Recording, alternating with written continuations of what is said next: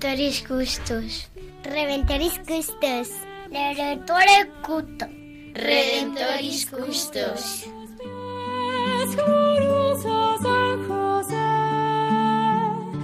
escucha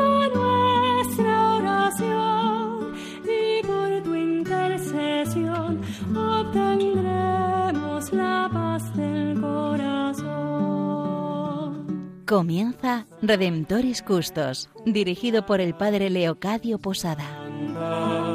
En Nazaret, glorioso San José, cuidaste al niño Jesús, pues por tu gran virtud fuiste digno custodio de la luz.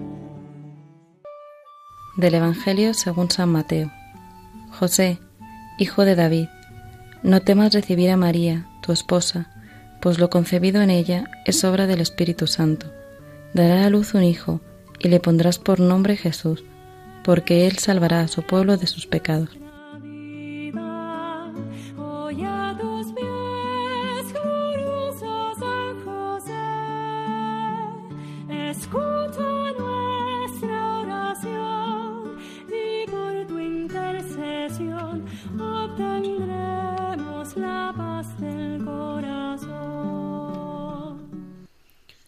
Pues damos comienzo a este programa Redentoris Custos, el custodio del Redentor, San José, aquel que cuidó de Jesús y que cuidó de María, el que custodió los dos grandes tesoros de Dios Padre.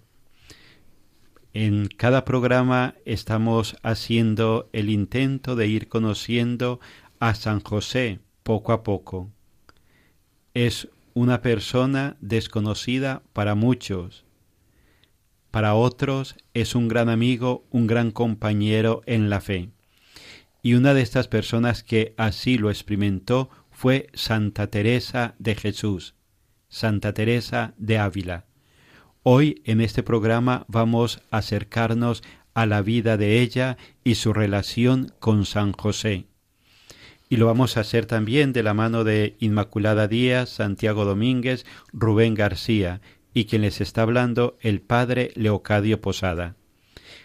O deseamos y le pedimos al Señor que realmente este momento que vamos a estar compartiendo entre nosotros sea un momento que nos ayude a conocer a este gran santo, San José, este hombre que, como decía al principio, fue el hombre en el cual el Señor depositó toda su confianza, le confió a Jesús y le confió a María. Pues dejemos que Santa Teresa, esta mujer que tuvo experiencia y mucha de San José, nos hable de él y nos ayude a introducirnos en la amistad con él. Pues desde aquí le doy la palabra a Idma y que ella nos vaya situando también en Santa Teresa y su relación con San José. Muchas gracias, Padre. Pues este es nuestro segundo programa sobre Santa Teresa y en el programa anterior hicimos una breve reseña de la vida y obra de la Santa, que quien esté interesado puede escuchar en el podcast que está en la página de Radio María. Y ya en ese programa habíamos comentado lo devota que era del glorioso San José, su verdadero Padre y Señor, como ella decía. Hoy vamos a comenzar recordando algunas de sus grandes virtudes, de la mano del Papa San Pablo VI, el cual, por propia iniciativa, retomó la causa de Santa Teresa para poder proclamarla como primera mujer doctora de la Iglesia, cosa que llevaría finalmente a cabo el domingo 27 de septiembre de 1970, hace ya más de 50 años. En la homilía que pronunció en tal excepcional ocasión, este Papa Santo dijo cosas preciosas de Teresa de Jesús. Santa singular y tan grande, señaló mujer excepcional, religiosa envuelta toda ella de humildad, penitencia y sencillez, que irradia en torno a sí la llama de su vitalidad humana y de su dinámica espiritual, de espiritualidad. Reformadora y fundadora de una histórica e insigne orden religiosa como es el Carmelo, escritora genial y fecunda, maestra de vida espiritual, contemplativa incomparable e incansable alma activa, Qué grande, única y humana, qué atrayente es esta figura. Santa interesantísima bajo muchos aspectos. La santidad de vida de Teresa fue pronto reconocida. La humilde y majestuosa figura de, de la santa fue elevada a los altares por Gregorio XV en 1622, apenas 40 años después de su muerte. Con el título de doctora, en 1970, se quiso poner de relieve la eminencia de la doctrina de Teresa de Jesús, la cual brilla por los carismas de la verdad, la fidelidad a la fe católica y la utilidad para la formación de las almas. De modo particular, Pablo VI quiso resaltar otro carisma, el de la sabiduría, que nos hace pensar en, este aspecto más atrayente y al mismo tiempo más misterioso del doctorado de Santa Teresa, es decir, en el influjo de la inspiración divina en esta prodigiosa y mística escritora. ¿De dónde le venía a Teresa el tesoro de su doctrina? Sin duda alguna, le venía de su inteligencia y de su formación cultural y espiritual, de sus lecturas, de su trato con los grandes maestros de teología y de espiritualidad, de su singular sensibilidad, de su habitual e intensa disciplina ascética, de su meditación contemplativa, en una palabra, de su correspondencia a la gracia acogida en su alma. Alma extraordinariamente rica y preparada para la práctica y la experiencia de la oración. ¿Pero era esta la única fuente de su eminente doctrina? ¿O acaso, señala el Papa, no se encuentran en Santa Teresa hechos, actos y estados en, los que ella no es el agente, sino más bien el paciente, o sea, fenómenos pasivos y sufridos, místicos en el verdadero sentido de la palabra, de tal forma que deben ser atribuidos a una acción extraordinaria del Espíritu Santo. Pablo VI indicó que estamos, sin duda alguna, ante un alma en la que se manifiesta la iniciativa divina extraordinaria, sentida y posteriormente descrita llana, fiel y estupendamente por Teresa con un lenguaje literario peculiarísimo. El alma de Teresa llegó a vivir ese, amor llamado matrimonio espiritual, el que ella situó en las séptimas moradas. Se trata de la unión con Dios más íntima y más fuerte que se conceda experimentar a un alma viviente en esta tierra, y que se convierte en luz y en sabiduría. Sabiduría para las cosas divinas y sabiduría de las cosas humanas. De todos estos secretos nos habla la doctrina de Santa Teresa son los secretos de la oración. Esta es su enseñanza. Teresa tuvo el privilegio y el mérito de conocer estos secretos por vía de la experiencia, vivida en la santidad de una vida consagrada a la contemplación y al mismo tiempo comprometida en la acción.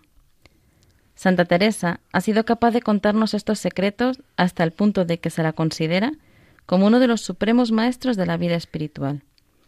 No en vano, la estatua de la fundadora Teresa, colocada en la Basílica del Vaticano, lleva la inscripción que tan bien la define, Mater Spiritualium, Madre Espiritual. Todos reconocían esta prerrogativa de Santa Teresa de ser madre y maestra de las personas espirituales. Una madre llena de encantadora sencillez, una maestra llena de admirable profundidad. El consentimiento de la tradición de los santos, de los teólogos, de los fieles, y de los estudiosos se lo había ganado ya. El Papa Pablo VI, en 1970, señaló que solamente lo confirmaba para dar más autoridad a la misión de su mensaje, perenne y actual, el mensaje de la oración. La costumbre del coloquio con Dios, el sentido y la necesidad de adorarlo y de invocarlo, y el sencillo mensaje de la oración de la sabia Teresa, que nos exhorta a comprender el gran bien que hace Dios a un alma que la dispone para tener oración con voluntad, que no es otra cosa la oración mental, a mi parecer, sino tratar de amistad, estando muchas veces tratando a solas con quien sabemos nos ama, como nos dice en el libro de la vida. La, la, luz de Teresa de Jesús, alimentada cada día en el contacto íntimo con Dios, nos llega hoy. La recidumbre de su espíritu, la profundidad de sus sentimientos, la sinceridad de corazón y el amor a la Iglesia la definen. Su, su, figura se centra en una época gloriosa de santos y de maestros, que marcan su época con el florecimiento de la espiritualidad. los escucha con la humildad de la discípula, a la vez que sabe juzgarlos con la perspicacia de una gran maestra de vida espiritual, y como tal la consideran ellos. Ella, por su amor a la verdad y por el trato íntimo con el Maestro, hubo de afrontar sinsabores e incomprensiones de toda índole, y no sabía cómo dar paz a su espíritu ante la rotura de la unidad. Este es un sentir con la Iglesia, probado en el dolor que consumía sus fuerzas, la llevó a reaccionar con toda entereza en un afán de edificar el reino de Dios, y decidió penetrar en el mundo que la rodea con una visión reformadora para darle un sentido, una armonía, un alma cristiana. A distancia de cinco siglos, Santa Teresa de Ávila sigue marcando las huellas de su misión espiritual, de la nobleza de su corazón sediento de catolicidad, de su amor despojado de todo apego terreno para entregarse totalmente a la Iglesia. Así Teresa pudo decir, antes de su último suspiro, como resumen de su vida, en fin, soy hija de la Iglesia.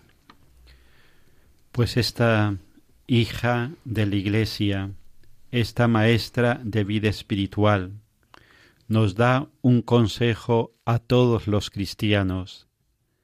Si alguien no tiene maestro que le enseñe a orar, que tome a San José y el camino no errará. Es lo que nos dice la canción que vamos a escuchar a continuación y que recoge algunos fragmentos que hacen referencia a esa relación de Teresa y San José. Vamos a pedirle a esta maestra, a esta madre espiritual, que nos ayude a acoger este gran consejo que ella tiene por experiencia y que nos comparte, que realmente podamos acogerla a ella con toda la autoridad que merece y que nos dice, si alguien no tiene maestro de oración, que se acoja a este glorioso santo, pues a ella se lo pedimos por intercesión de San José. No maestro, que le enseñe oración, que por al glorioso San José, y el camino no errará.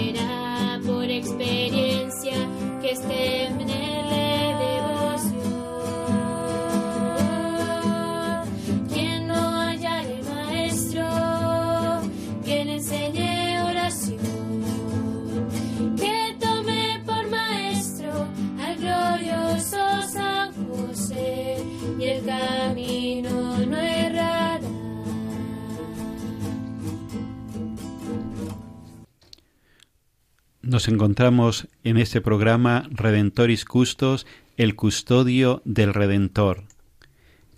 Estamos con vosotros Inmaculada Díaz, Santiago Domínguez, Rubén García y quien les habla el Padre Leocadio Posada.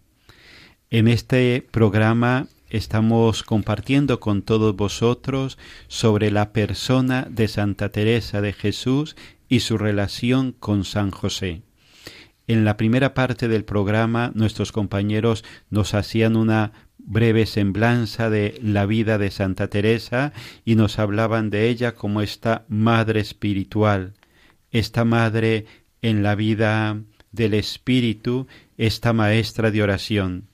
Y esta madre espiritual, esta maestra de oración, se forjó de la mano de San José. Santa Teresa de Jesús no es una mujer que sale de la nada, que se improvisa, es una mujer que hace todo un camino de vida, de amistad, de oración, de espiritualidad, y que lo comparte con la Iglesia universal. Pues esta mujer tiene un maestro, un maestro particular, un maestro de oración, y es San José. Por eso intentemos en esta segunda parte del programa pues adentrarnos en esta amistad y que de la mano de San José de la mano de Santa Teresa, también cada uno de nosotros recorramos el camino de la oración. La vida de fe, la vida cristiana no se puede vivir sin la oración. La oración es el alma de la vida cristiana, es el alma del creyente.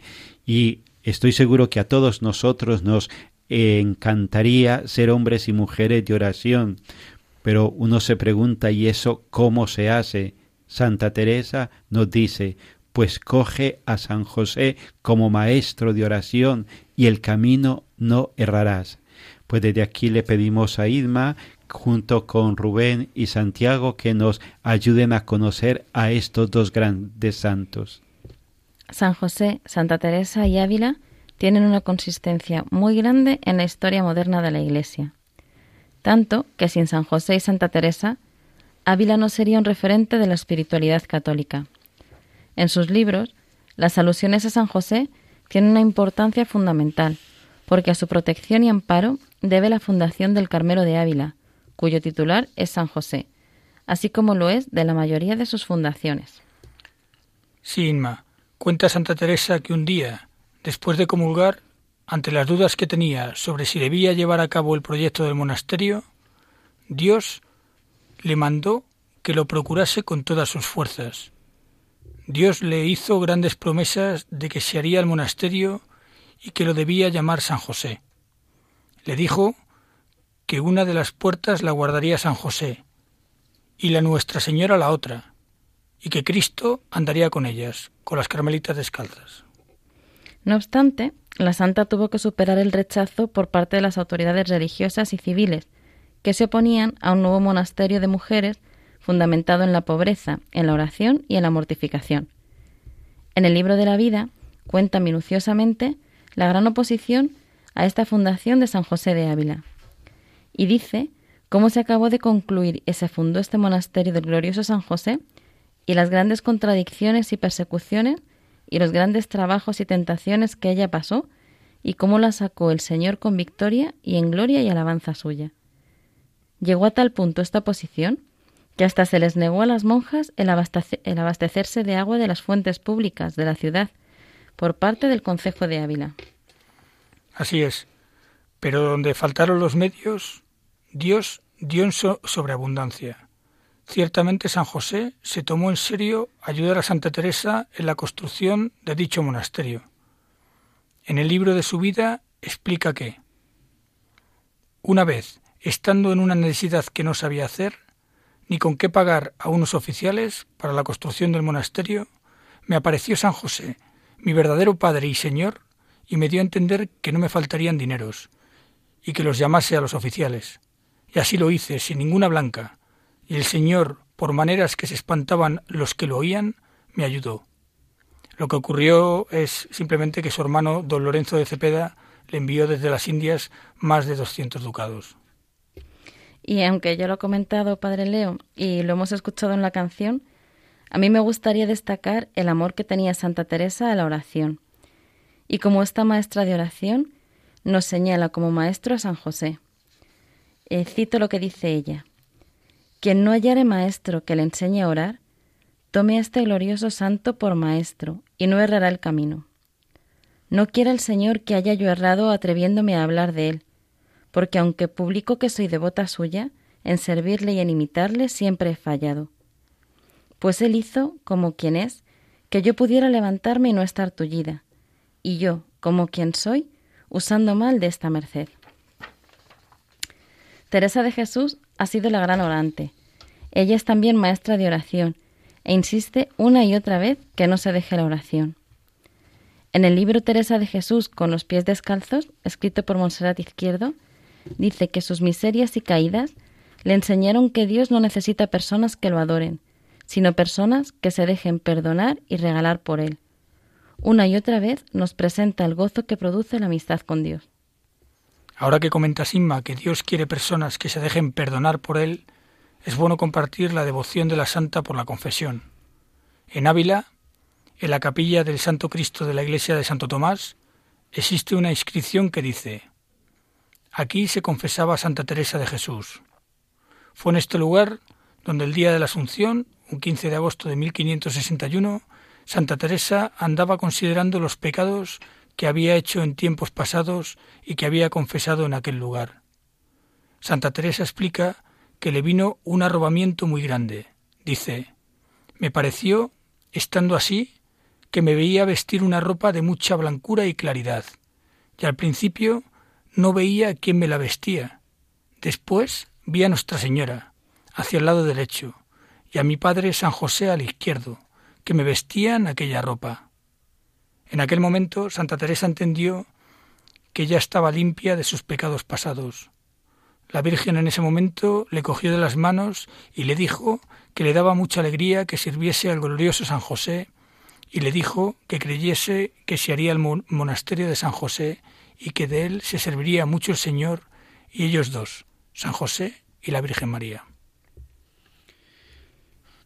Qué hermoso la forma como termina la intervención ahora Rubén, haciendo alusión a esta frase de Santa Teresa. La Virgen en ese momento le cogió de la mano y le dijo, que le daba mucha alegría que, que se sirviese al glorioso San José. Pues qué alegría también para nosotros el poder ver cómo aquí, desde este espacio de Radio María, también hay este momento para San José. Estoy seguro que a nuestra Madre, la Virgen María, es la persona que más le gusta este programa de Redentoris Custos. Creo que no se lo pierde eh, siempre que sale, porque es hablar de su esposo San José. Pues vamos a pedirle nosotros también a Santa Teresa que nos ayude a crecer en esta amistad con Él. Qué grande que nosotros fuésemos cristianos donde tenemos integrados a los tres, a Jesús, a José y a María. Pues así nos vamos despidiendo de todos vosotros y deseamos y esperamos que este momento en el cual nos hemos acercado a la Santa, a la gran Santa Teresa de Jesús, nos haya ayudado a cada uno de nosotros a despertar estos deseos de también nosotros tener la experiencia de San José en nuestras vidas. Eh, recordad que nos podéis escribir a nuestro programa custos Pues nos despedimos uniéndonos a las letanías de, los, de San José, dicha por los niños, y también a la oración del Papa Francisco dedicada a San José. Terror de los demonios. Ruega por nosotros. Protector de la Santa Iglesia. Ruega por nosotros. José Valentísimo, ruega por nosotros. José Fidelísimo, ruega por nosotros. Tacote, ruega por nosotros.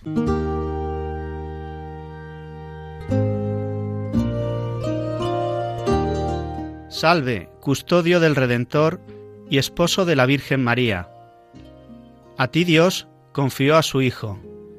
En ti María depositó su confianza. Contigo Cristo se forjó como hombre. Oh bienaventurado José, muéstrate, Padre, también a nosotros, y guíanos en el camino de la vida. Concédenos gracia, misericordia y valentía, y defiéndenos de todo mal. Amén.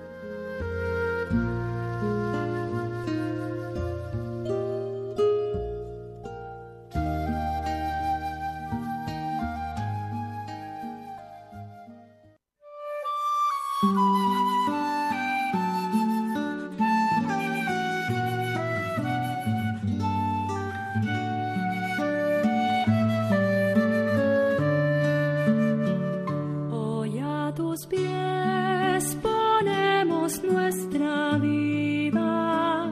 Hoy a tus pies, glorioso San José. Escucha nuestra oración y por tu intercesión obtendremos la paz del corazón. Finaliza en Radio María Redemptoris Custos con el Padre Leocadio Posada. En Nazaret, glorioso San José, cuidaste al niño Jesús, pues por tu gran virtud fuiste digno custodio.